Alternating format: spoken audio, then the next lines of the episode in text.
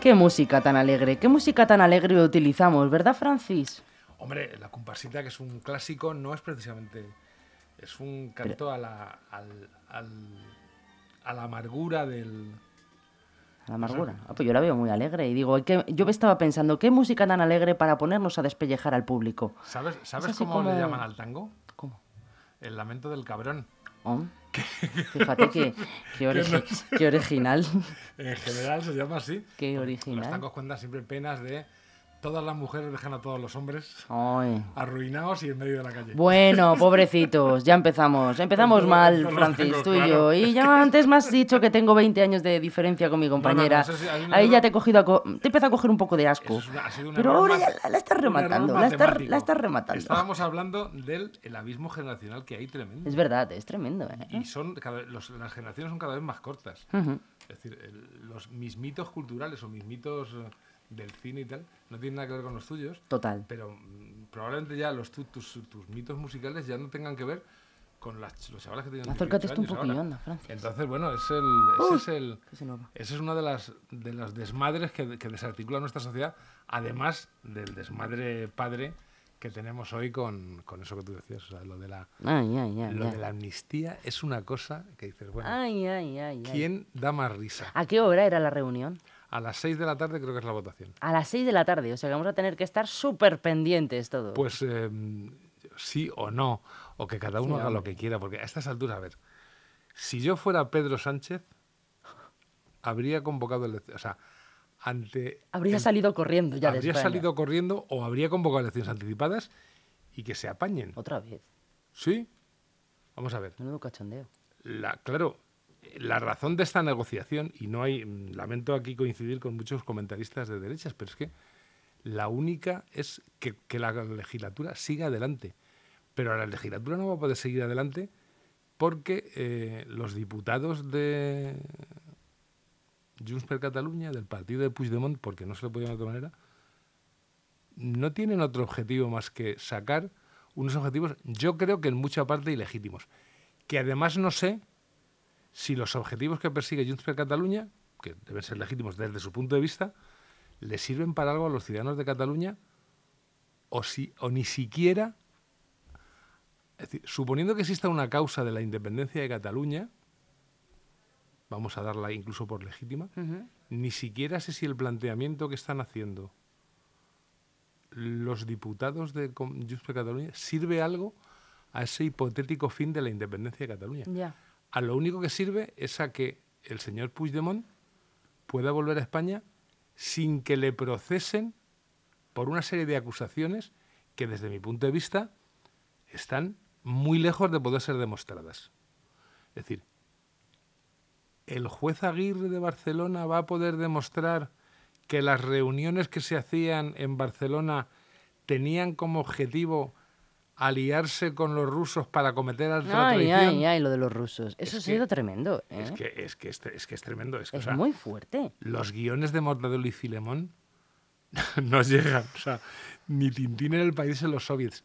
Es decir, está a punto de salir en algún juzgado remoto de la provincia de Sevilla o de Andalucía que un primo de Puigdemont mm, alimentó a la vaca que dio a luz o parió, perdón, al toro que mató a Manolete. Totalmente. Porque es que, claro, dice, Buenísima bueno, metáfora, claro, ¿eh? pero- Buenísima. Eh, no, no, no, claro, es decir, a partir de ahí, eh, yo he discutido muchas veces, incluso aquí, en este estudio, he discutido muchas veces la existencia o no del lawfare, no sé cómo se pronuncia. Claro, de maravilla. Bueno, pues en España, pero esto es la demostración absoluta, es decir, los jueces intervienen permanentemente en el otro, en el poder legislativo en España. Eso, aunque ellos mismos a- acusan al, al poder legislativo y al ejecutivo de intervenir en el poder eh, judicial. Y mire usted, los jueces con sus eh, togas y sus puñetas manifestándose contra una ley que todavía no había estado escrita, bueno, eso, si eso no es intervención en el poder legislativo, que venga y se lo vea. Totalmente. Pero ya eh, eh, los, ju- los jueces adelantándose a cada vez que hay un paso nuevo, buscando una causa que llevan empolvadas no sé cuánto tiempo, es, decir, es que esta causa de los, de los rusos que vienen los rusos, había una película maravillosa americana, eh, lleva seis años archivada. La causa de... ¿Cuál era la otra causa que le achicaban a Puigdemont? Lo, ah, lo del terrorismo después de la... Mm. Lleva cuatro años archivada. Es decir, vamos a ponerse en un hipotético caso. Estas causas siguen para adelante y la ley de amnistía no puede acoger a est- estos dos casos. ¿De verdad alguien se cree que en, es decir, en el proceso de el malhadado proceso de o proceso de independencia o de intento de independencia que en Cataluña hubo muchas cosas, pero desde luego terrorismo, hubo violencia en las calles si quiere, pero terrorismo, terrorismo en este país, contando lo que nosotros sabemos de terrorismo, lo que es levantarse una mañana y que había explotado una bomba y había matado a no sé cuánta gente en un dices hombre mire usted, no terrorismo es una cosa más seria. Y ya lo de los rusos, pues eso, no sé, recomiendo la lectura de Tintín en el país de los soviets, que es, que es una historia estupenda.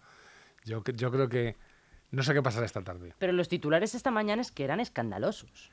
Claro, es que los titulares son muy escandalosos. Esa es otra, esa es otra cuestión que sobre la que últimamente he reflexionado un poco. Y me, me pongo en plan...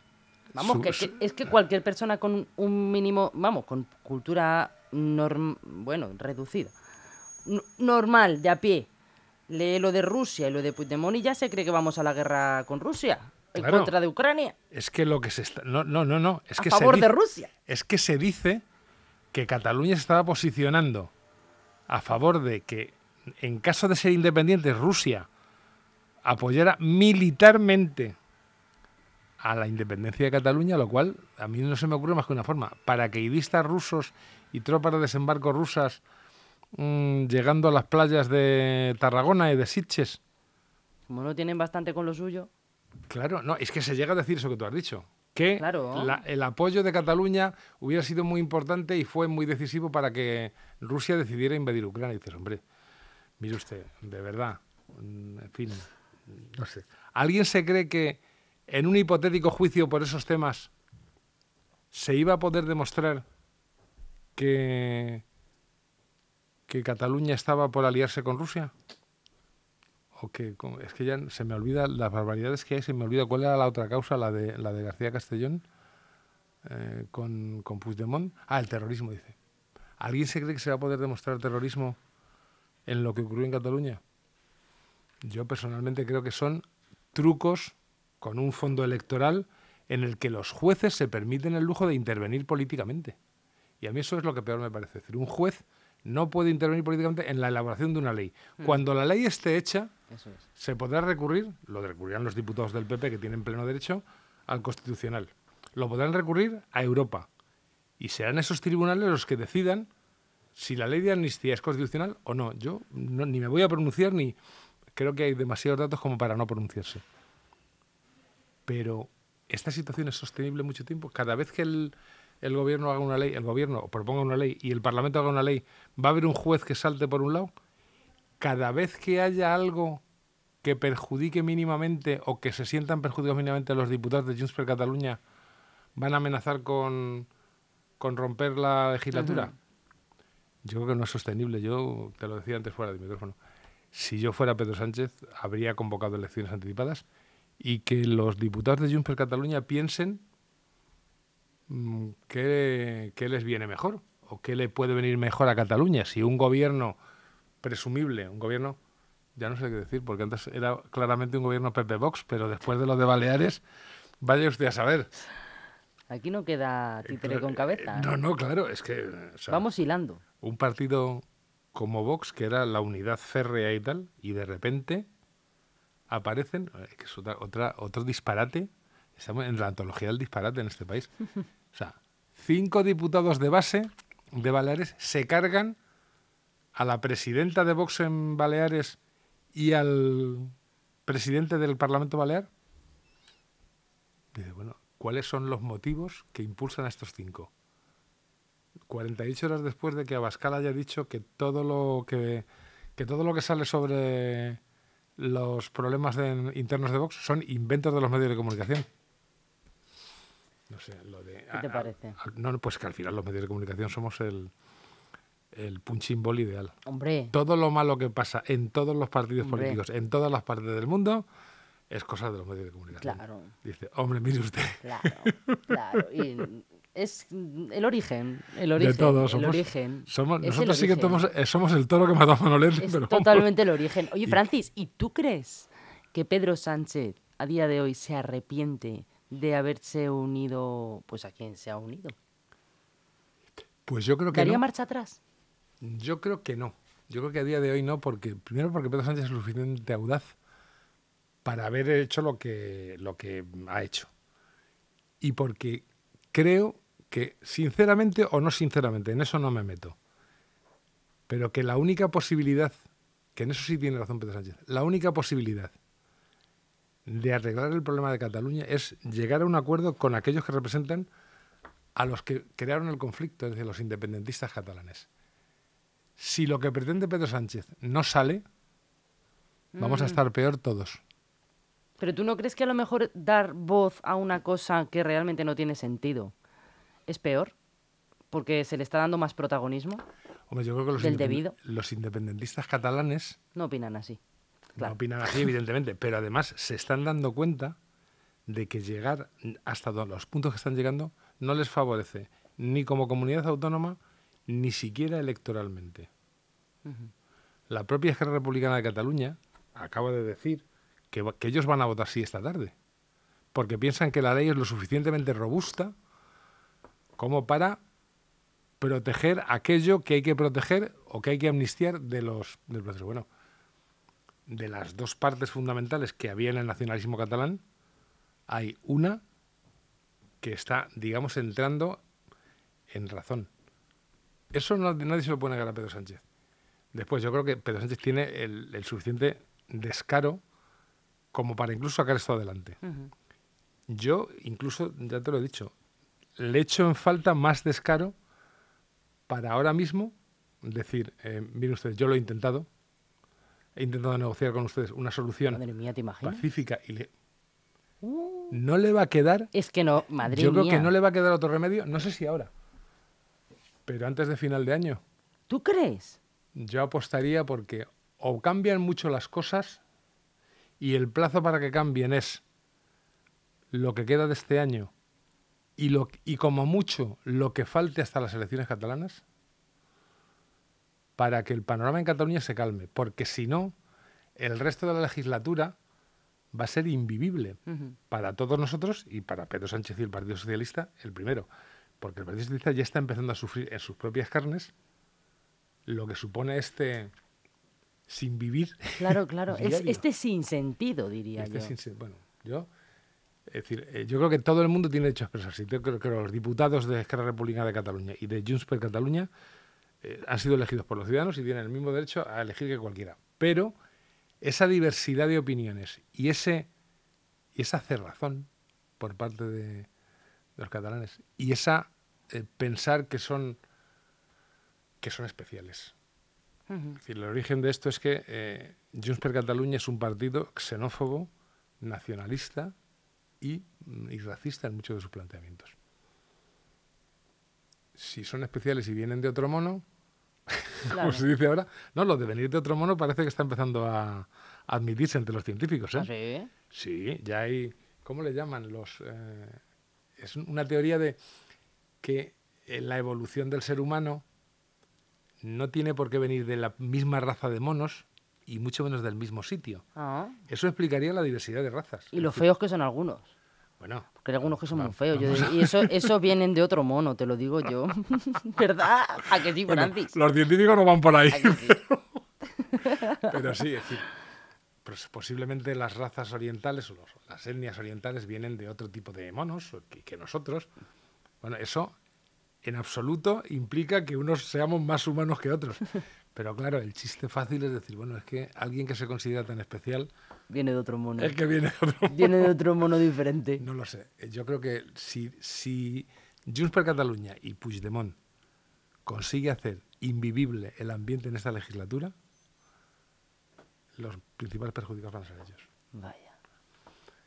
Porque eh, la paciencia de Pedro Sánchez, que es un encantador de serpientes, y la paciencia de la gente que rodea a Pedro Sánchez y en la que Pedro Sánchez puede apoyarse tendrá un límite. Ya está. Yo mm, me ha puesto algo, me lo recuerdas en, Te lo recordaré, te lo en recordaré. el último programa de diciembre antes de Te lo las fiestas, recordaré, me te lo lo re- recuerdas. te diré, madre a ver cómo mía, estamos. Francis.